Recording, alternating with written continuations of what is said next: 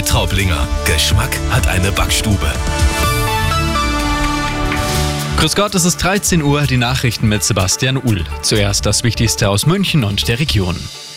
Pandemie, Krieg und Inflation. Die Krisen der letzten Jahre haben starke Auswirkungen auf unsere psychische Gesundheit, zeigt jetzt auch eine neue Statistik der Krankenkasse DAK. Arabella-Reporterin Clarissa Kahl. Demnach haben im vergangenen Jahr in Bayern die Menschen so oft wie nie zuvor wegen psychischer Krankheiten am Arbeitsplatz gefehlt.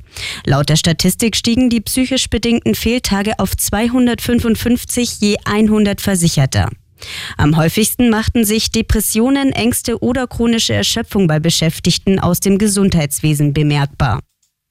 Und wir bleiben beim Thema Gesundheit. Ärztliche Befunde, Röntgenbilder oder auch Medikamentenlisten sollen in Zukunft in einer elektronischen Patientenakte gespeichert werden. Außer man lehnt diese ausdrücklich ab.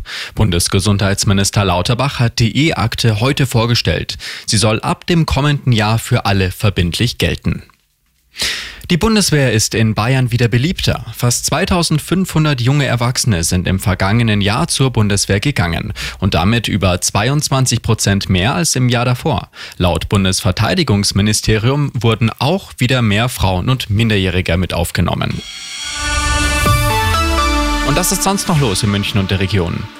Es war einer der größten Skandale bei der Polizei. Vor dem Münchner Amtsgericht geht es heute einmal mehr um den Drogenskandal.